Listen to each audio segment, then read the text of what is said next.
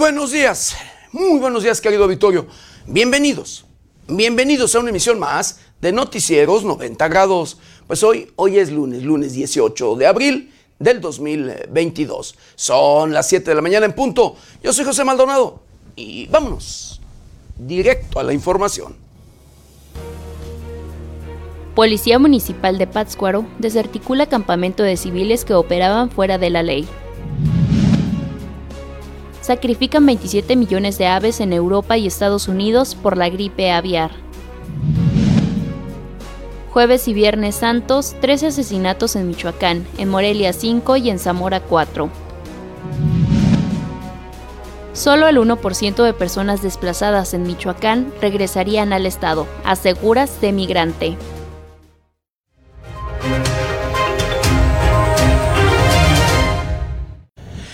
Bienvenidos, bienvenidos a una emisión más de Noticieros 90 grados. Pues sí, hoy, hoy es lunes, lunes inicio de semana y 18 de abril de este, de este año 2022. 18 días, sí, 18 días difíciles, 18 días complicados, 18 días preocupantes, difíciles, complicados y preocupantes en todos pero en todos los sentidos. Llámesele en temas financieros, en temas sociales, en temas de política, en temas de educación, en temas de salud con este problema sanitario, querido auditorio, con este enemigo mundial, silencioso, ¿sí? E invisible, de verdad. El SARS-CoV-2, este coronavirus, esta pandemia que ha invadido al mundo, querido auditorio. Pero bueno, aquí sobre este tema se hacen esfuerzos. Científicos y gobiernos hacen lo propio para tratar de frenarlo, para tratar de detenerlo, para combatirlo y de ser posible, por supuesto, acabarlo. Pero en otro tema que también es algo similar, querido auditorio, una pandemia, un cáncer, eh, es el tema de la corrupción. Y ese, ese tema jamás se toca. A pesar de los luego discursos, compromisos, leyes y demás, querido Victorio, que hay, sí que escuchamos de los políticos las leyes que están plasmadas en la propia constitución política de los Estados Unidos mexicanos, ¿sí? Las leyes, luego penales y demás que hay, querido auditorio, ¿sí? Códigos que marcan allí los castigos que debería de imponerse en un determinado momento a un, pues sí, a un delincuente, a una persona que comete un delito, querido auditorio, por corrupción, o por cualquier otro delito, pero en este caso particular, digámoslo así, que por corrupción, mire, no se hace nada. Porque este tema, este tema, como siempre se lo he dicho, deja muchas, pero muchas ganancias. Enriquece a muchos políticos, muchos políticos que les deben incluso favores a muchos, incluyendo a la delincuencia. Así, su carrera política se la deben al crimen organizado. La delincuencia financia campañas. La delincuencia, sí, apoya a aquellos aspirantes que luego tienen, con los que tienen intereses, con los que luego por allí, después de acordar, pues, sí, van en busca de un puesto de elección popular para una vez ganando corresponder. Así como usted lo escucha. Pero bueno, ese tema de la corrupción, como le digo, deja mucho, pero mucho de qué hablar. Corrupción que pareciera como si no quisiera que se acabara. Porque de verdad, como le digo, enriquece a muchísimos, muchísimos políticos, funcionarios y, por supuesto, pues autoridades de los diferentes niveles de gobierno. Y bueno, así, así las cosas. Pero hablando de otro tema, querido auditorio, hablando de un tema que, de hecho, con esto vamos a, a arrancar en este momento, querido auditorio. El día de ayer sesionó el Congreso de la Unión. El día de ayer, eh, por allí los diputados federales pues estaban nada más en espera para tratar de llevar y sacar adelante el tema de las reformas, de las reformas eléctricas. Y vaya, estuvieron cabildeando desde hace meses, cantando de una y otra manera por allí el tema las diferentes, escuche usted, los diferentes grupos parlamentarios. Por un lado, los que conforman, pues, los del gobierno, ¿sí? los que representan, en este caso, Morena, PT, Verde Ecologista, entre otros que son parte de los que han hecho acuerdo con el propio gobierno federal que encabeza el presidente de la República, Andrés Manuel López Obrador. Y por otro lado, la oposición. La oposición PRI, PAN, PRD, entre otros, por allí partidos que luego se unieron. El día de ayer estuvieron sesionando hasta cerca de las 12 de la noche, o 12 de la noche, ya hoy pues prácticamente unos minutos antes de que iniciara este ya lunes en sí, que estuvimos pendiente de este tema, querido Vittorio, porque es un tema que ha dado mucho de qué hablar y que por supuesto depende mucho de pues el, nuestro país. Aquí sí se llevaba a cabo la reforma, dependía mucho de verdad para pues si se eh, cumplía, sacaba adelante el presidente de la República sus reformas o de lo contrario eh, se daba otra cosa. Todo parecía, todo pintaba, todo así en estas fechas pasadas, meses incluso, querido Vittorio, que pareciera con todos los cabildeos que se veían y demás, que se, cumpliría el presidente de la República con la reforma eléctrica.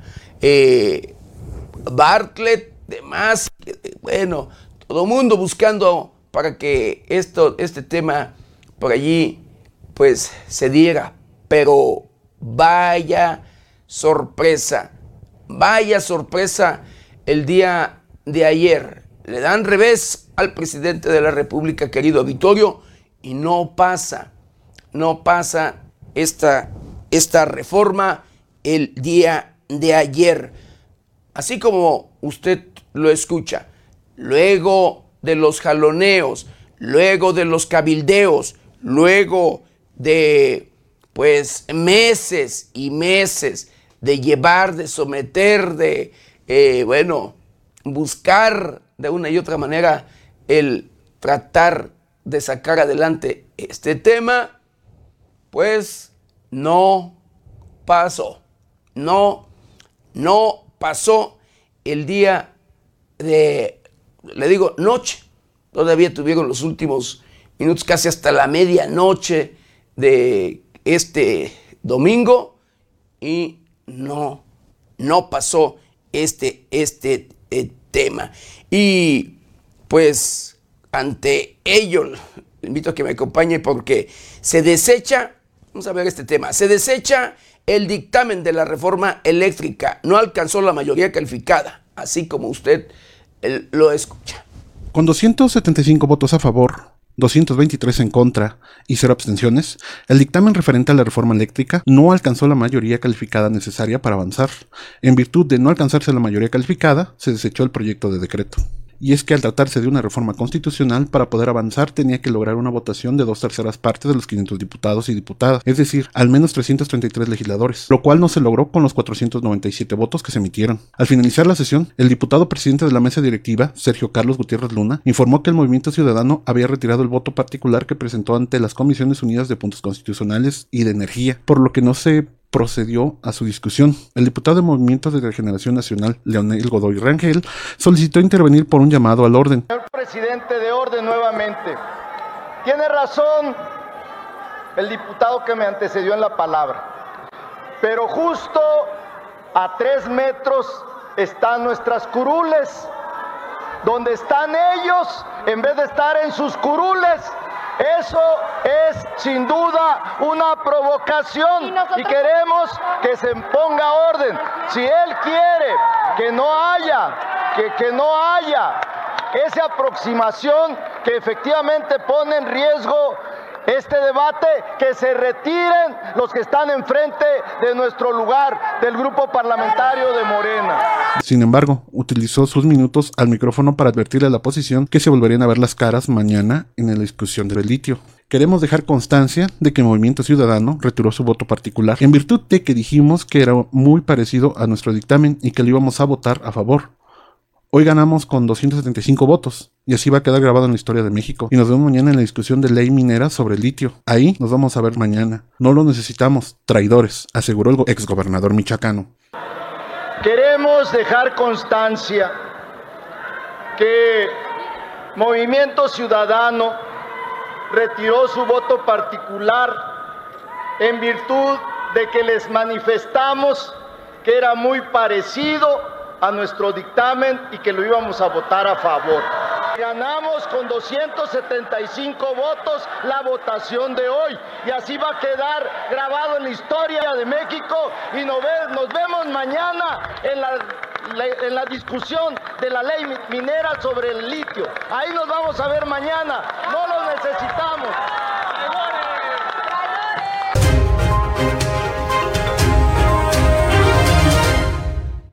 Así como usted vio, así como usted vio se dieron las cosas en el Congreso de la Unión.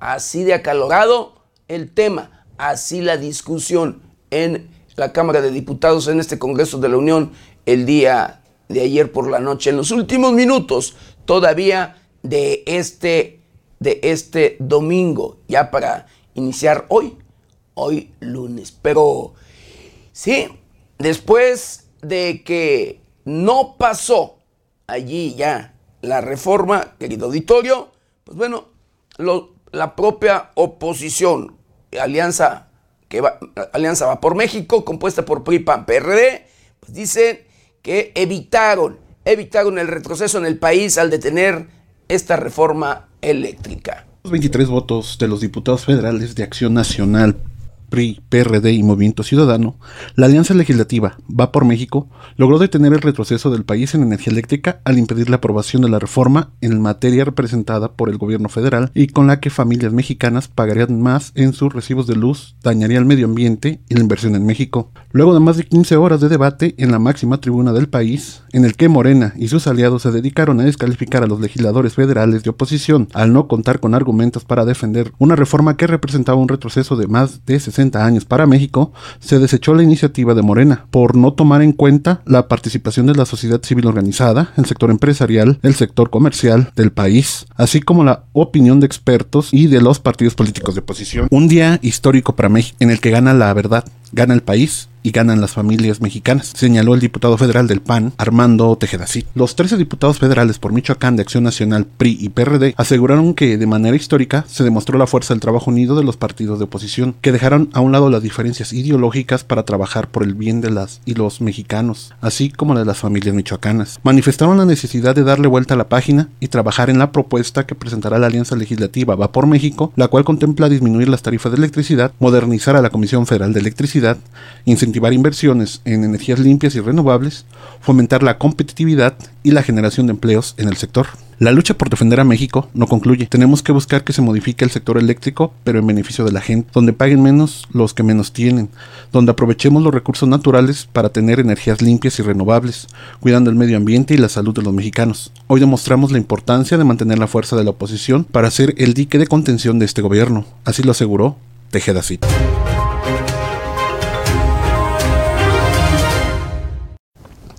Así las cosas, querido auditorio, en, este, en esta sesión de el Congreso de la Unión. La situación pues, se puso valga candente. Y como le digo, pues no, no pasó, no pasó esta reforma eléctrica y allí quedó. Pero sigue todavía por ahí algunos temas porque viene todavía, sí, otras, otras reformas y como bien eh, lo decía el diputado federal Leonel Godoy Rangel, ex gobernador del estado de Michoacán, nos vemos todavía en la siguiente. Y bueno, vamos a ver qué, qué sigue. Pero sobre el tema, sobre este tema, el polémico Fernández eh, Noroña, querido usted, querido auditorio, usted lo conoce, usted lo ha escuchado, Fernández Noroña, eh, dice que la oposición es traidora a la patria, traidora confesa. La oposición es tan pobre que solo dinero tiene, solo tiene, dice, bolsillo, solo tiene cuentas bancarias, no tiene sueños de transformación y de cambio, no tiene corazón, no tiene amor al pueblo. Pero les digo, diputadas y diputados de oposición, así como ustedes eh, desprecian a sus electores, dándoles despensas que ustedes no se comerían nunca. Así dice Fernández de Noroña, luego de que no pasa, no pasa la, pues, esta reforma eléctrica. Pero escuchémoslo, vamos a escucharlo. Porque hoy aquí hemos visto con mucha claridad cómo puede sentar a un cabildero de Enel aquí en esta en una curul, cómo puedes estar casado con un alto funcionario de Iberdrola, el comandante Iberdrola, alias Felipe del Sagrado Corazón de Jesús Calderón Hinojosa, y cómo se puede tener la desvergüenza de decir, no me excuso, la oposición es traidora a la patria, traidora confesa, cuando viene a señalar aquí que es excesivo que se le señale con este planteamiento. La verdad es que el 83% de la energía que generan los privados es con petrolíferos. La verdad es que generan el 56% del dióxido de carbono. Es un hecho que solo invirtieron 880 mil millones de pesos, que ya recuperaron la mitad apenas de 2013 a la fecha, que solo invirtieron una cuarta parte y que la oposición eso es lo que viene a defender en tribuna, que nos sigan robando 490 mil millones de pesos al año. Eso es lo que defiende la oposición el día de hoy. Y nos dicen que cómo vamos a bajar las tarifas. Muy sencillo, con esos 490 mil millones de pesos que nos roban las empresas extranjeras, lo meteremos para que el pueblo tenga una tarifa única accesible, con subsidios que no dan las empresas extranjeras que ustedes defienden. En los más de dos años de pandemia no nos regalaron ni un kilowatt, nos los han cobrado al precio más alto del mercado. Han sido rapaces y voraces, no han hecho una sola contribución a nuestra patria, ni en traslado de tecnología, ni en mejoría del medio ambiente, ni en mejoría del pago de las tierras que tienen las empresas eólicas y fotovoltaicas en varios puntos del país. Porque la oposición es tan pobre que solo dinero tiene solo tiene bolsillo, solo tiene cuentas bancarias, no tiene sueños de transformación y de cambio, no tiene corazón, no tiene amor al pueblo, pero les digo, diputadas y diputados de la oposición, así como ustedes desprecian a sus electores dándoles despensas que ustedes no se comerían nunca, así como ustedes desprecian a sus electores dándoles un billete de baja denominación para comprar su voto, de la misma manera, los oligarcas que hoy están comprando su conciencia los ven con desprecio y saben que son unos traidores y quien traiciona una vez traiciona cien veces. Roma paga pero desprecia a los traidores. Y es un tristísimo papel el que la oposición está haciendo en esta soberanía. Viven del pueblo y traicionan al pueblo le dan la espalda. Nosotros de ninguna manera. Primero muertos antes que faltarle al pueblo. Primero muertos antes que aceptar dádivas de las empresas extranjeras de electricidad que dejar de luchar por la soberanía nacional. Así, así se discutió, así es como no pasó precisamente esta reforma eléctrica y así es como se dieron las cosas en el Congreso de la Unión. Hasta medianoche, esta medianoche todavía estuvieron sesionando en San Lázaro, allá en la capital del país. Así las cosas. Y no pasó la reforma eléctrica. Un tema que seguirá dando mucho, pero mucho de qué hablar. Un tema, por supuesto, que ahorita está en los medios de comunicación, en las primeras planas de los medios de comunicación a nivel nacional e internacional. Los señalamientos, como hemos escuchado, incluso de extranjeros, en plena sesión, en el pleno del Congreso de la Unión, entre otras cosas. Pero en fin, Así, así las cosas. Ya estaremos por ahí informándole de cómo se desarrolle, de cómo se lleven a cabo, pues, alga las siguientes sesiones en el Congreso de la Unión. Y por supuesto, estaremos pendientes de las reacciones de los diferentes, de los diferentes políticos, las reacciones de los diferentes sectores, tanto de la iniciativa privada como por supuesto del propio del propio gobierno y de la oposición, de los diferentes, de los diferentes grupos parlamentarios, de los diferentes partidos políticos. Así las cosas en nuestro país. Y así este tema que le vuelvo a repetir ocupa las primeras planas de los medios de comunicación a nivel nacional e internacional, porque se esperaba que sí, que sí hubiera reforma eléctrica, pero no pasó. Mayoritearon, por supuesto, a Morena, mayoritearon a, pues, al, valga la, en este caso, a el sector de, pues, Morena, PT, Verde Ecologista, entre otros. Y así, así se dieron las cosas. Y bueno, ¿qué le parece? Acompáñeme a ver juntos un día como hoy.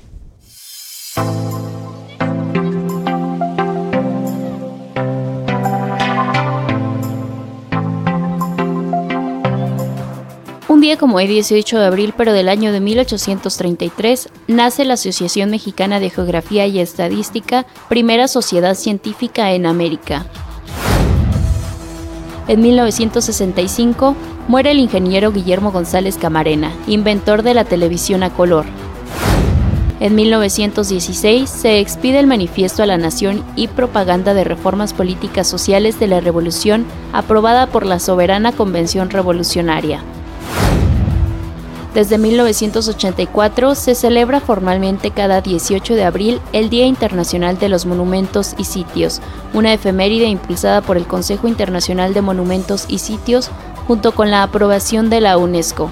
Este día busca sensibilizar y dar a conocer a las personas la riqueza que posee la humanidad en cuanto a patrimonios históricos y fomentar la conservación y protección de los mismos.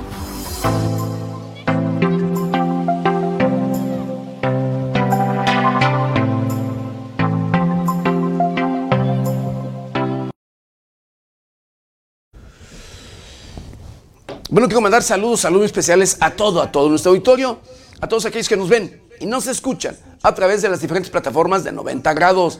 Saludos, saludos especiales a aquellos que nos ven a través de la televisión, los que nos escuchan a través de las diferentes estaciones de radio que se enlazan con ese su noticiero preferido y por supuesto, de igual manera, con mucho cariño y respeto a todos, a todos aquellos que nos ven y nos escuchan a través de las diferentes redes sociales de 90 grados. Un saludo muy muy especial, por supuesto, a Sergio Sergio Gómez, a Joaquín Talavera, Sergio Cortés Eslava, a Omar Ruiz Bravo, a, por supuesto, a Galax, Galax Nick, Nico, dice, y Galax Nico, agradezco con mucho cariño y respeto y su comentario, dice, a el vocero de los, dice, de el molacho o en pocas palabras del cártel Jalisco Nueva Generación. No, ahí, ahí no, le, no le entiendo. Bueno, le mando un saludo muy especial, dice, ¿cómo creer? Dice, en un noticiero que da estas noticias. No sé de qué, de qué habla, pero en fin, estamos hablando de, de este tema de la reforma. Ahí le mando saludos muy especiales, por supuesto, a Galash. Galash Nico dice que se, se hace pasar así. Pero bueno, un saludo muy especial. A Felipe Acosta Ramírez, agradecer con mucho cariño, respeto y su comentario. Dice, buen día, don José. Le deseo feliz inicio de semana. Que Dios lo acompañe y bendiga siempre donde quiera que esté informado a su auditorio. Eh, aquí, y tu comentario dice, oh, Joanja eh, Gómez dice, los pianistas siguen siendo sirvientes de los extranjeros, dice, y las, las transnacionales, y desprecian a los mexicanos y todo por la avaricia y amor al dinero. Agradezco el comentario también ahí de don Alejandro Delgado, el único artesano de Apatzingán, Michoacán. Dice, buenos días, don Pepe, Dios lo cuide, bendiciones. Eh, Sony García dice, saludos, buen inicio de semana. José dice, eh, saludos también, por supuesto, allí a Ros Santillán. Eh, agradezco con mucho cariño y respeto también su comentario. Dice, ay, no invente, oiga, dice, este es un noticiero crítico y transparente. Le aseguro que es de los pocos noticieros que siempre, siempre hablan con la verdad. Así que, con todo respeto, ni al caso su comentario. Agradezco de verdad el comentario de todo, de todo nuestro auditorio. Y bueno, de, lleno, de lleno ya, eh, valga con la información, eh, investigan a candidata presidencial en Francia por malversación de fondos. A una semana de la segunda vuelta de las elecciones presidenciales en Francia, la candidata ultraderechista Marine Le Pen es investigada por la presunta malversión de casi 137 mil euros de fondos pertenecientes a la Unión Europea, esto cuando fue eurodiputada entre 2004 y 2017. La Fiscalía de París recibió un informe de la Oficina Antifraude de la Unión Europea, fechado el 11 de marzo con acusaciones en contra de Le Pen, las cuales están siendo examinadas. El portal Mediapart publicó una parte de ese informe. En él se registra la presunta responsabilidad de la candidata en la malversión de fondos ocurrida desde el 2004 hasta el 2017. El abogado de Le Pen, Rodolphe Bosselut, negó que su cliente esté involucrada y adelantó que se reserva el derecho de emprender acciones legales contra exintegrantes de su equipo de trabajo que pudieran haber malversado fondos sin que Le Pen tuviera conocimiento. Bosselut sostuvo que la OLAF no es una agencia independiente y criticó que haya filtrado tal información a una semana de las elecciones del 24 de abril, donde también están involucrados otros eurodiputados del partido Agrupación Nacional, anteriormente Frente Nacional, el padre de Le Pen, Jean-Marie Le Pen, la expareja de Le Pen, Louis Alliot, y el ex vicepresidente del partido, Bruno Gollnisch. En total, los presuntos responsables habrían malversado 486 mil euros que fueron a parar a los bolsillos de proveedores cercanos al partido de ultraderecha. Anteriormente ya habían sido señalados ayudantes de eurodiputados del Partido Agrupación Nacional de cobrar en el Parlamento Europeo cuando realizaban funciones para el partido de Le Pen. Con información de la redacción, para 90 grados, Jorge Tejeda.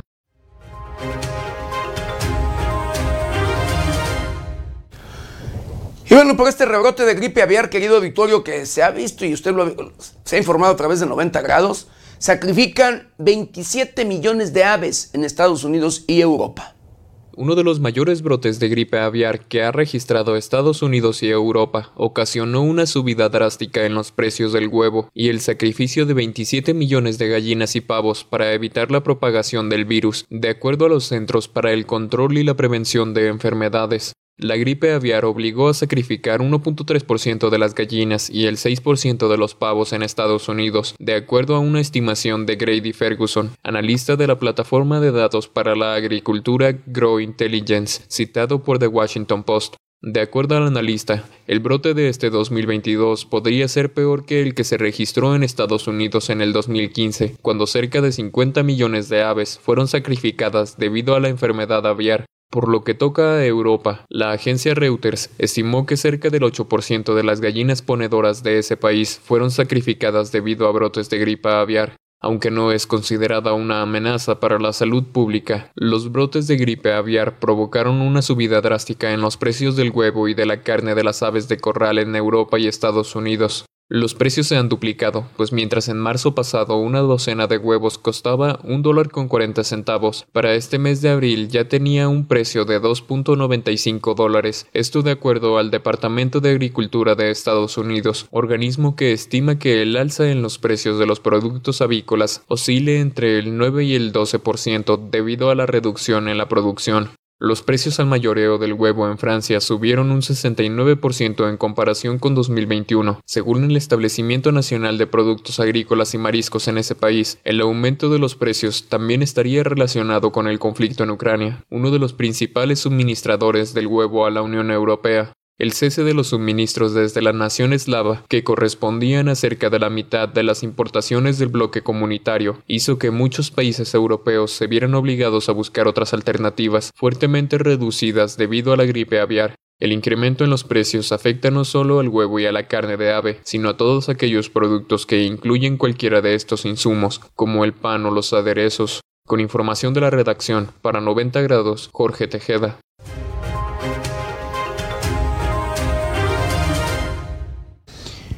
Bueno, ya en los Estados Unidos, en Carolina del Sur, del Sur querido auditorio, se registraron dos, sí, dos eh, por allí tiroteos este fin de semana, lo que dejaron como, cuando menos, 18 personas heridas. Un saldo de al menos nueve personas heridas fue el resultado de un tiroteo registrado la mañana del domingo en un restaurante en el condado de Hampton, en el estado norteamericano de Carolina del Sur. Un día antes, otro tiroteo en un centro comercial de Carolina del Norte dejó 14 personas lesionadas, nueve de ellas por arma de fuego, cuatro al intentar huir, así como tres detonaciones. Entre ambos eventos, Carolina del Sur registró 18 lesionados por armas de fuego en dos eventos distintos. La policía estatal informó que no se tuvieron decesos y que ya están investigando de qué pudo ocasionar el conflicto derivado en lesiones para casi una docena de personas la madrugada del domingo en un centro nocturno.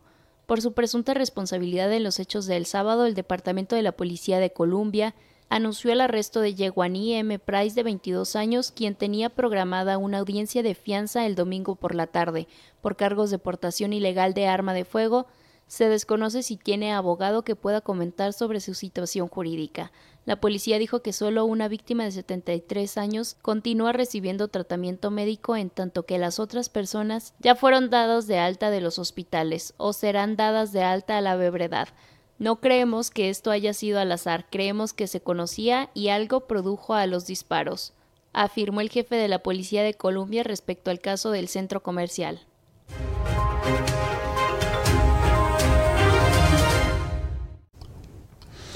Bueno, y en otro tema, querido auditorio, esta, en este fin de semana y de vacaciones, el embajador del Reino Unido de vacaciones en Mérida, Yucatán, se intoxica en un restaurante.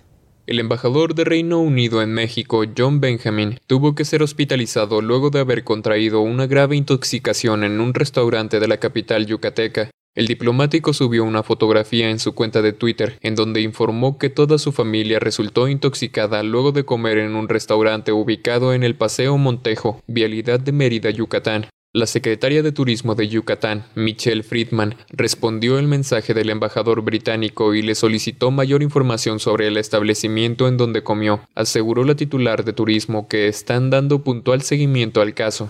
El pasado 10 de abril, el embajador de Reino Unido en México llegó junto a su familia a Mérida con el objetivo de vacacionar. Su itinerario incluyó Uxmal, Izamal, la biosfera de Calakmul, la biosfera Ría Celestum y Mérida. Con información de la redacción, para 90 grados, Jorge Tejeda.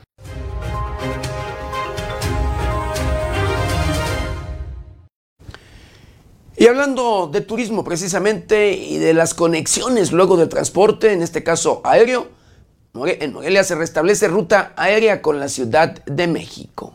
Se ha restablecido paulatinamente la ruta aérea de Ciudad de México a Morelia, misma que había sido suspendida a consecuencia de la pandemia en el 2019, confirmó la secretaria de Turismo Municipal, Telma Aquique Arrieta, al señalar que Morelia ha logrado mantener una tendencia creciente en el número de pasajeros por tráfico aéreo. Indicó que paulatinamente van a ir tomando rutas y se está viendo que se puede tener de rutas a México y Estados Unidos y otras alternativas que siempre serán muy interesantes para Morelia. Recordó que la pandemia afectó a varias rutas aéreas, principalmente la de la Ciudad de México en el caso de Morelia, pero las demás ya están vigentes y activas, tales como la de Monterrey, Mexicali y esta nueva de Cancún. En el caso de la Ciudad de México expuso, es muy importante que se va a retomar y en lo que corresponde a Estados Unidos, ninguna se suspendió y todas se volvieron a reactivar. Agregó que se tuvo un cierre en diciembre con arriba de 500 mil movimientos que llega a números que se tenían en el 2019. Para 90 grados, América Juárez Navarro.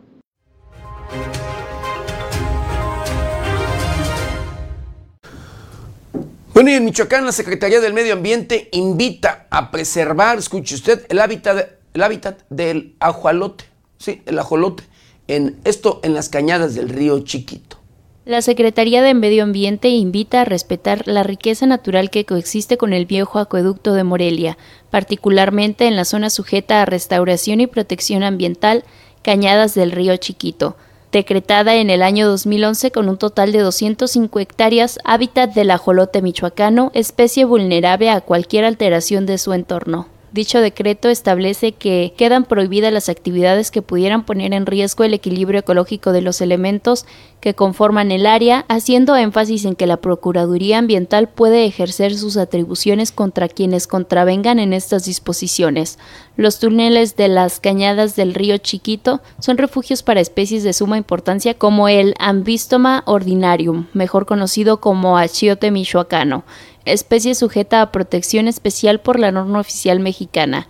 Este acueducto y sus túneles, además de su importancia ecosistemática, forman parte de los sitios históricos relevantes de la ciudad de Morelia. No son seguros para su exploración por la humedad a la que se encuentran sometidos durante casi un siglo de existencia. Se encuentran dentro del polígono de la zona sujeta a restauración. Actualmente la Secretaría de Medio Ambiente realiza una valoración del sitio para ejecutar medidas de protección del área, tanto por las especies que la habitan como por la ciudadanía consideró que existen un riesgo de derrumbe o accidentes para la población por la antigüedad de él mismo. Con información de la redacción para 90 grados, Jade Hernández.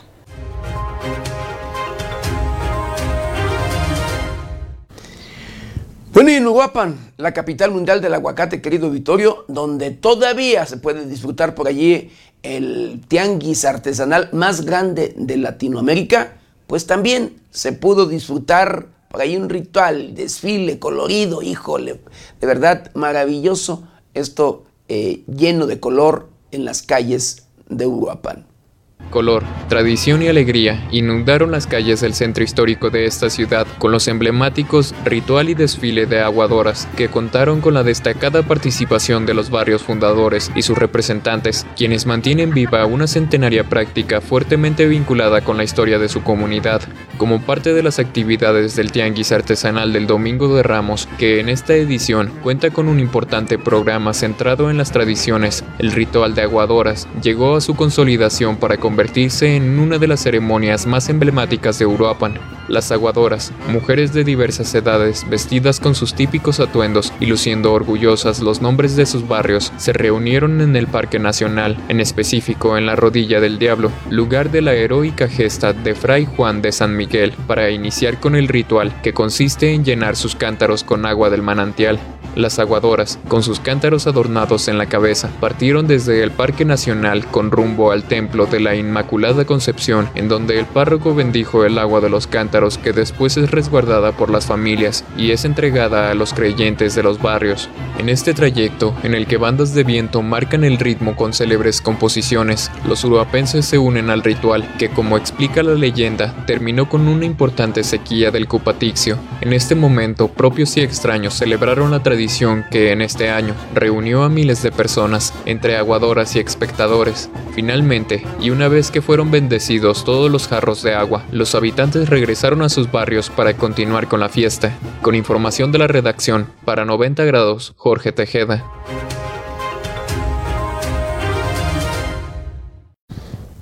Así se pudo disfrutar este fin de semana, esta Semana Santa, allá precisamente en Uruapan, Uruapan, Michoacán. De verdad, híjole, nuestro reconocimiento en todos los sentidos para todos los artesanos, los habitantes y por supuesto, por supuesto las autoridades, porque también luego sin las autoridades, pues se complican las cosas. Pero en fin, así, así las cosas. Y hablando de otro tema, hablando de casos de enfermedades por eh, las picaduras de mosquitos y hablando de estos casos de Zika y chikungunya, pues en Michoacán no hay registro. El Estado se mantiene libre de Zika y chikungunya, derivado de las acciones vectoriales y de saneamiento básico que realiza en sus ocho jurisdicciones sanitarias la Secretaría de Salud de Michoacán. De manera permanente, la institución lleva a cabo jornadas de nebulización de hectáreas, descacharrización en diversas regiones para el combate del mosco Aedes aegypti, transmisor de estos padecimientos y el dengue. Lo anterior ha permitido bajar la densidad del mosco y por ende el número de casos. Es así que de acuerdo al reporte epidemiológico correspondiente a la semana 14 en Michoacán, se tiene un acumulado de 29 casos de dengue, las jurisdicciones sanitarias de Lázaro Cárdenas y Zitácuaro son las que registran mayor incidencia con 23 y 4 casos respectivamente. El exhorto a la ciudadanía es que mantengan sus patios limpios y fuera de cacharros a través de la estrategia lavar, tapar, tirar y voltear todo aquello que acumule agua y se convierta en criadero del vector, principalmente botellas, cubetas y botes. Con información de la redacción, para 90 grados, Jorge Tejeda.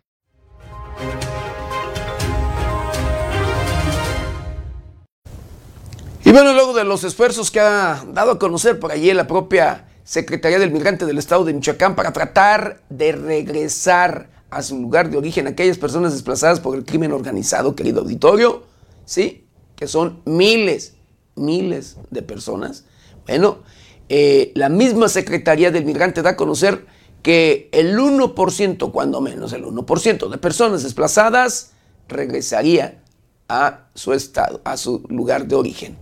Datos proporcionados por la Secretaría del Migrante en Michoacán, solo el 1% de las personas desplazadas del estado consideran buena opción regresar a su antiguo lugar de residencia, mientras que el 90% cree que es mejor migrar a Estados Unidos. En un estudio realizado en Tijuana a familias desplazadas de Michoacán, el 35.6% considera que el cese de las amenazas permitirían su retorno, 32.2% señaló que la opción sería la protección de su vida e integridad, y el 17.4% dijo que necesita que se brinde seguridad pública adecuada. Cabe señalar que el 86% de los encuestados dijeron que no volverían a su lugar de origen aunque el gobierno les brinde las condiciones para un retorno seguro. Asimismo, únicamente 16 de 131 familias desplazadas de Michoacán cuentan con algún apoyo gubernamental, lo que representa solo el 11%. Con información de Luis Manuel Guevara, para 90 grados, Jorge Tejeda.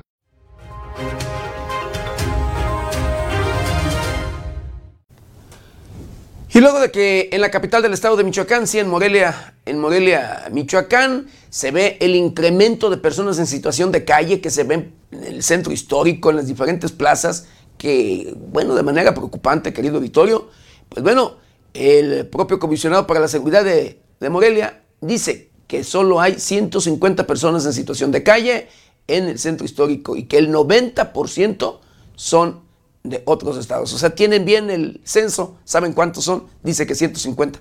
El centro histórico de Morelia concreta 150 personas en condiciones de calle. La mayoría provienen de otros estados, generalmente son traídos por familias de Guanajuato y Jalisco, lo que hace más complicada su atención, afirmó el comisario de Seguridad Ciudadana de Morelia, Alejandro González Cusi. Agregó que se ha planteado la generación de un refugio, pero es complejo, debido a que muchos de los que pernoctan en el centro de la ciudad no son del Estado, lo que hace más difícil la localización de sus familiares y en consecuencia su atención. Tienen que ver con personas que no son de Morelia, son gente foránea y eso dificulta más poner un albergue, porque no hay quienes se hagan cargo de ellos y eso sería una situación sumamente esencial, indicó. Asimismo expuso que un importante número son de otros estados, es decir, solo el 10% corresponden a Morelia. Hay muchos que son de Guanajuato, algunos incluso de Jalisco. El porcentaje es cercano al 90% que son de fuera y hay unos que tienen la situación complicada y bueno, muchos problemas psiquiátricos por el abuso de ciertas sustancias. Si bien sostuvo que sería deseable contar con un refugio, esto es inviable en estos momentos sin embargo, expuso que con el DIF municipal ya se están haciendo planteamientos a los hoteleros y restauranteros. Lo que ha planteado es conseguir un lugar y alimentos para pasar la noche, pero subrayó que es solo al principio de los problemas que existen y están buscando tener un planteamiento integral para atender la zona centro y otras áreas donde existen este problema. Con información de América Juárez Navarro para 90 grados, Jade Hernández.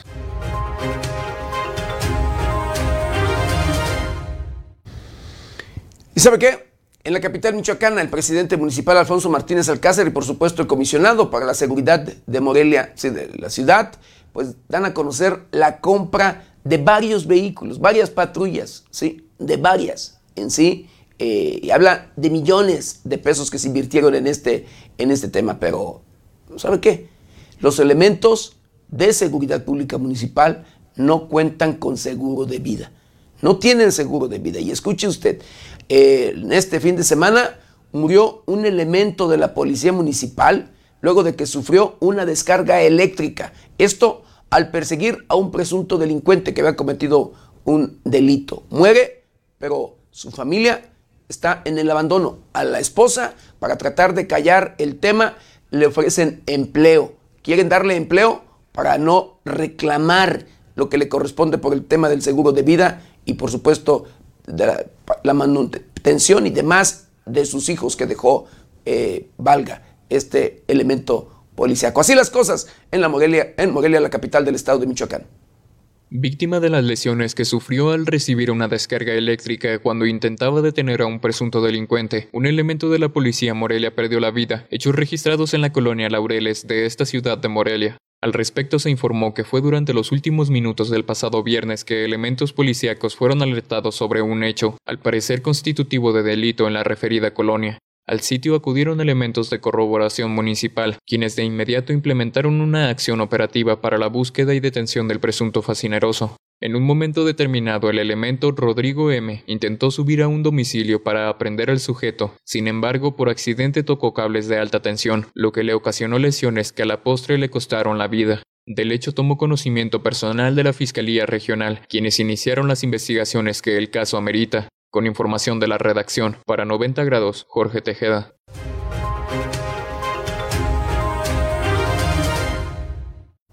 ¿Y sabe qué? En Pátzcuaro, Michoacán, la policía municipal desarticula un campamento o un narcocampamento de un grupo que operaba ahí en, ese municipio. Como resultado de una acción operativa llevada a cabo por personal de la Dirección de Seguridad Pública Municipal, se logró la ubicación y aseguramiento, destrucción de un campamento en el que se encontraban indicios de ser utilizado para actividades fuera de la ley en la comunidad de Surumútaro. Al respecto se informó que el reporte de los agentes de la comisaría advirtió que en un cerro de la población se habían observado a civiles quienes montaban guardia en la zona más alta y no eran vecinos del lugar, situación que causaba nerviosismo entre los habitantes. Al arribar hasta el punto señalado en el cerro del Bao, fue posible localizar restos de droga, equipo táctico, ropa camuflajeada y diversas cobijas dispersas dentro de una choza a base de palos y arbustos apilados, modus operandi de quienes mantienen vigilancia al margen de la ley. Es de mencionar que la Dirección de Seguridad Pública aclaró que el alertamiento sobre dos personas asesinadas es totalmente falso, ya que ni dentro ni en la periferia de Surumútaro se encontraron hallazgos o indicios de un homicidio. Con información de Gustavo Ruiz para 90 grados, Jade Hernández.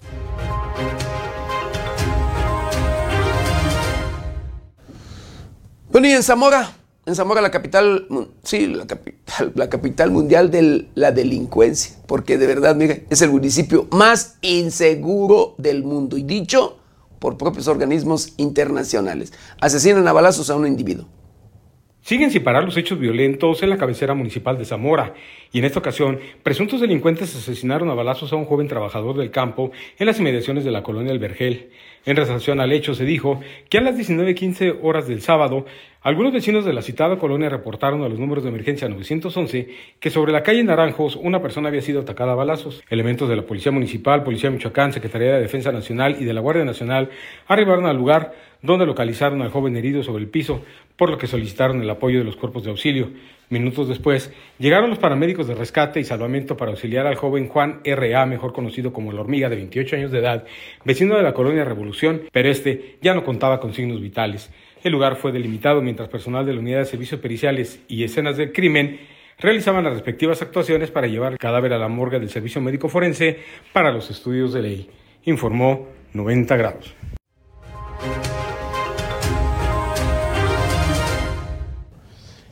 Y allá mismo en la región del Bajío, pero en el municipio de Tangancícuaro, Michoacán, atacan a balazos a una persona que resulta lesionada. Un obrero que viajaba a bordo de una camioneta resultó lesionado de la clavícula izquierda al ser variado por sujetos que viajaban a bordo de un vehículo de color negro. Respecto a lo ocurrido, se informó este medio de comunicación que aproximadamente a las 19.40 horas del sábado, personal del C5I recibió el reporte ciudadano sobre detonaciones de arma de fuego en la comunidad de Patambán, municipio de Tangancícuaro.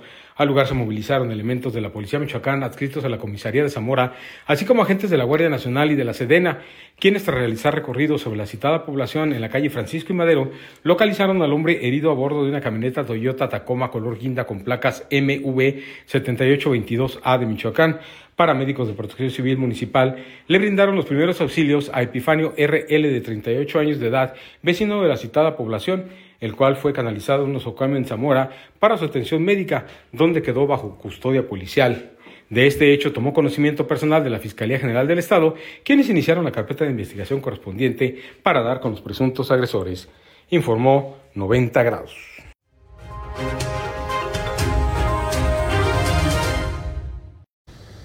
Bueno, y el día de ayer, por allí en este fin de semana, querido Vittorio, trascendió la captura de el hijo del abuelo Farías, este líder del cártel de Tepalcatepec, ligado, escuche usted, o señalado de decapitar a jovencitas.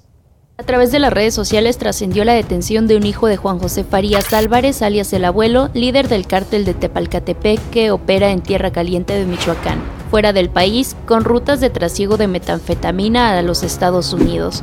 Juan José Farías, hijo, fue detenido la tarde del domingo en la comunidad de Plaza Vieja, ubicada a 16 kilómetros al sur de la cabecera de Tepalcatepec, indica la información extraoficial. De acuerdo con la misma fuente, la detención se llevó a cabo en un operativo especial y luego de su captura, Farías, hijo, fue trasladado a la Ciudad de México.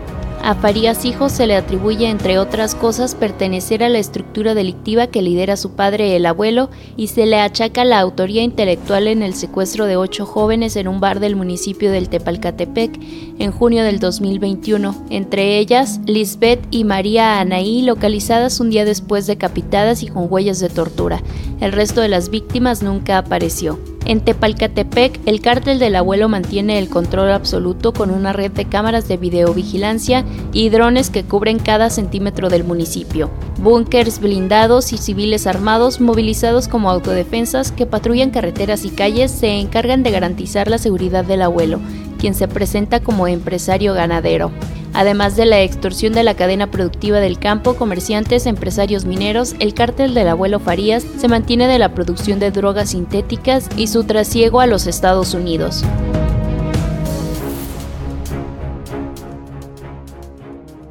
Con información de la redacción para 90 grados, Jade Hernández.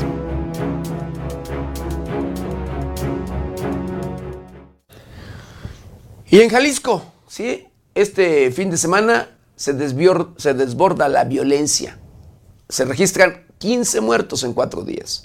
Desde el jueves santo y hasta la mañana del domingo, la zona metropolitana de Guadalajara registró 15 homicidios de personas, entre ellos varios multihomicidios y 5 asesinatos de mujeres. La cuenta inició el jueves santo cuando una mujer fue asesinada a balazos en la calle Santa Lucía de la colonia Francisco y Madero, en el municipio de San Pedro Tlaquepaque, perteneciente al área metropolitana de Guadalajara. Ese mismo día tuvo lugar la muerte de un hombre quien fue asesinado a balazos en la esquina de la Azucena y Sor Juana Inés de la Cruz, en la colonia La Coronilla de Zapopan. La tarde del Viernes Santo, dos mujeres fueron asesinadas en un ataque directo ocurrido en la colonia del Fresno, en el municipio de Guadalajara. Esa noche, dos sujetos fueron ultimados a balazos al exterior de un domicilio en la colonia Lomas de Tlaquepaque. Durante la madrugada del sábado de Gloria, tres personas fueron asesinadas de múltiples disparos en la colonia El Verde. Una de las víctimas era una menor de 17 años. En hechos distintos, dos mujeres más se sumaron a esta lista de decesos. Sus homicidios ocurrieron en las colonias Residencial del Prado y Cañada del Prado, y fueron con arma de fuego y arma blanca respectivamente. Un hombre fue localizado sin vida en la colonia San Juan de Dios II. Al parecer la causa de su muerte fueron múltiples lesiones provocadas en su cuerpo durante un ataque a balazos la madrugada de este domingo en la colonia San Martín de las Flores, en el municipio de San Pedro Tlaquepaque. Dos sujetos perdieron la vida al interior de un vehículo. También durante la madrugada del domingo, en la colonia Balcones de Oblatos, un hombre de aproximadamente 28 años de edad, a quien apodaban el pajarito, fue asesinado a golpes y le pasaron por encima de la cabeza un auto. Hasta el momento no se cuenta con ningún detenido relacionado con los 15 homicidios ocurridos en los últimos cuatro días en la capital de Jalisco, así como en los municipios de la zona conurbada. Con información de la redacción, para 90 grados, Jorge Tejeda.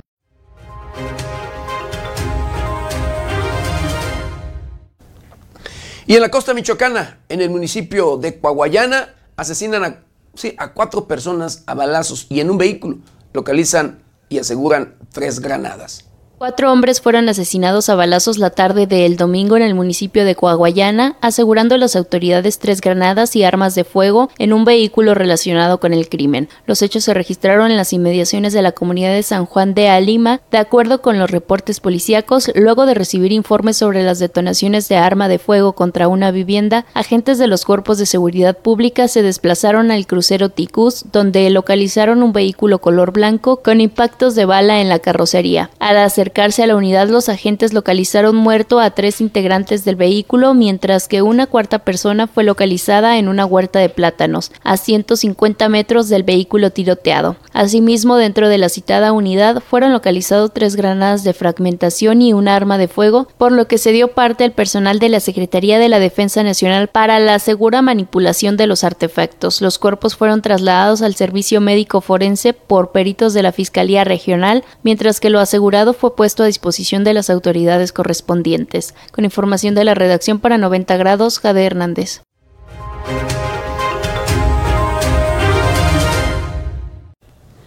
¿Y sabe qué? Esta Semana Santa fue una semana violenta, una semana sangrienta en el estado de Michoacán. ¿Sí? Jueves y Viernes Santo se registraron tan solo 13 asesinatos, en los cuales en Morelia, Morelia se registraron 5.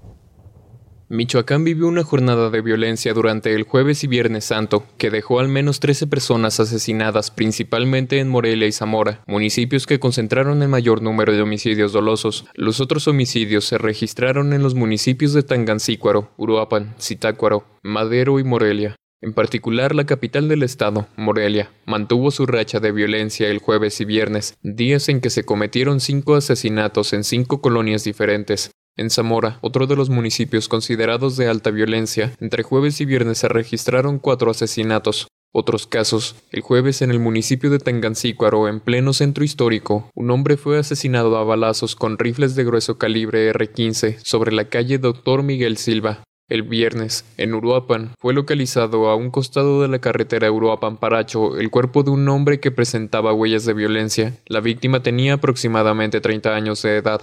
También el Viernes Santo, pero en el municipio de Zitácuaro, dentro de una agencia funeraria, fue asesinado un hombre cuya identidad se desconoce. Ese mismo día, pero en el municipio de Madero, una joven perdió la vida al ser atacada a balazos por un hombre con el que previamente discutió. El hecho se registró en la comunidad San Diego Curucupazio y la víctima fue identificada como Perla Rubí N de 18 años de edad. Con información de Sergio Cortés Eslava, para 90 grados, Jorge Tejeda.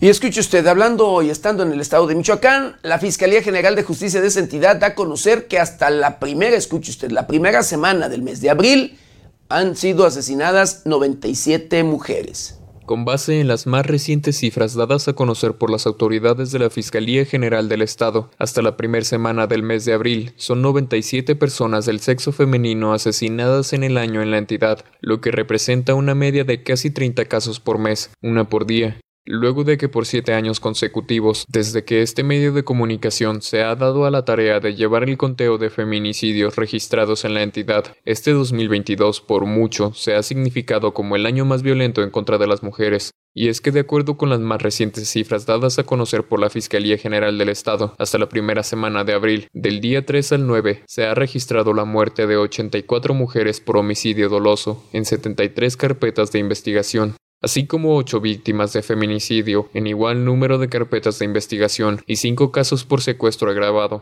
Los números anteriores, como ya se mencionó, representan 30 casos por mes, uno por día en el presente 2022. Es de mencionar que por municipios son Morelia, Zamora y Uruapan además de Jacona, los que representan más número de casos. Con información de Gustavo Ruiz para 90 grados, Jorge Tejeda.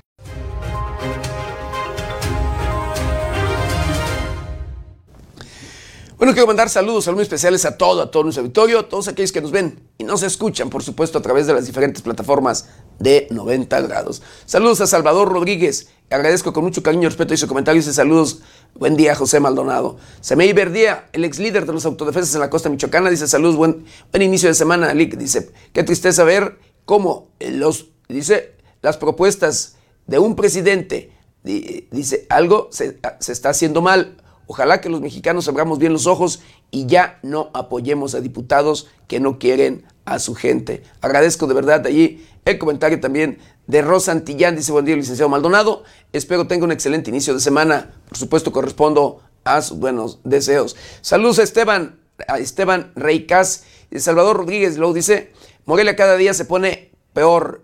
Dice, bueno, bien, bueno, en todo Michoacán. Eso dice, esa marihuanada de Fortapaz, de Bedoya, dice, ¿qué pasa? le agradezco de verdad el comentario de Salvador, de Salvador Rodríguez y de todo nuestro auditorio. Y bueno, continuando, continuando con la información, en Morelia, la capital del estado de Michoacán, se registra un incendio en un restaurante en una zona exclusiva. Por causas hasta el momento desconocidas, se registró un incendio en un conocido restaurante ubicado en la zona de las Américas de la ciudad de Morelia. Fue esta tarde de domingo que los servicios de emergencia fueron alertados de que en el restaurante denominado Emilianos, ubicado en la calle Artilleros del 47 de la colonia Chapultepec Sur, se había registrado un incendio. De inmediato se trasladaron al lugar elementos de los cuerpos de bomberos municipales, los cuales se abocaron a sofocar el incendio que envolvía el área de cocina, la cual está construida de madera costera y tejamanil. Finalmente, se logró controlar el siniestro, aunque no se reveló el saldo ni lo que originó la conflagración. Informó 90 grados.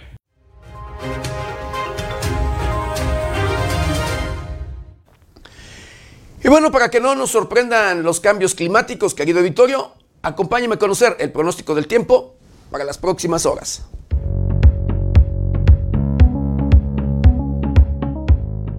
El Servicio Meteorológico Nacional de la Conagua le informa el pronóstico del tiempo. Para hoy, el Frente Frío número 43 se desplazará sobre el noreste de México e interaccionará con un canal de baja presión en el noreste y oriente del país. Ambos sistemas originarán lluvias puntuales fuertes acompañadas de descargas eléctricas y posible caída de granizo en Nuevo León, Tamaulipas, Puebla y Veracruz. Además, se prevé viento de componente este, con rachas de 60 a 80 km por hora y posibles torbellinos en zonas de Coahuila, Nuevo León y Tamaulipas. Por otra parte, otro canal de baja presión sobre el sureste mexicano en interacción con el ingreso de humedad proveniente del Golfo de México y Mar Caribe, incrementará la probabilidad de lluvias y chubascos en Chiapas. Finalmente, un sistema anticiclónico en niveles medios de la atmósfera mantendrá la onda de calor, con ambiente vespertino cálido a caluroso sobre la mayor parte de la República Mexicana, pronosticándose temperaturas superiores a 40 grados Celsius en 14 estados del territorio nacional.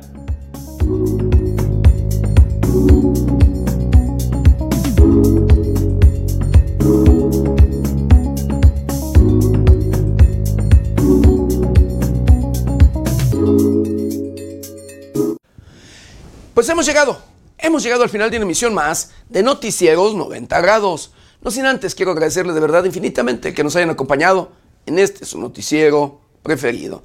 Por supuesto, agradecerles de igual manera el que nos ayuden a compartirlo para llegar a todos los rincones del planeta. Yo los pego mañana, mañana ya martes, de 7 a 8 de la mañana, nuestro querido compañero Luis Manuel Guevara, en sustitución de Berenice Suárez, de 8 a 9 de la noche. Recuerde, lávese las manos constantemente con agua y jabón. Utilice gel antibacterial, cubrebocas, careta de ser posible. Guarde su distancia. Cuídese y cuide a los suyos. Que tenga un excelente y exitoso inicio de semana. Yo soy José Maldonado. ¿Está usted bien informado?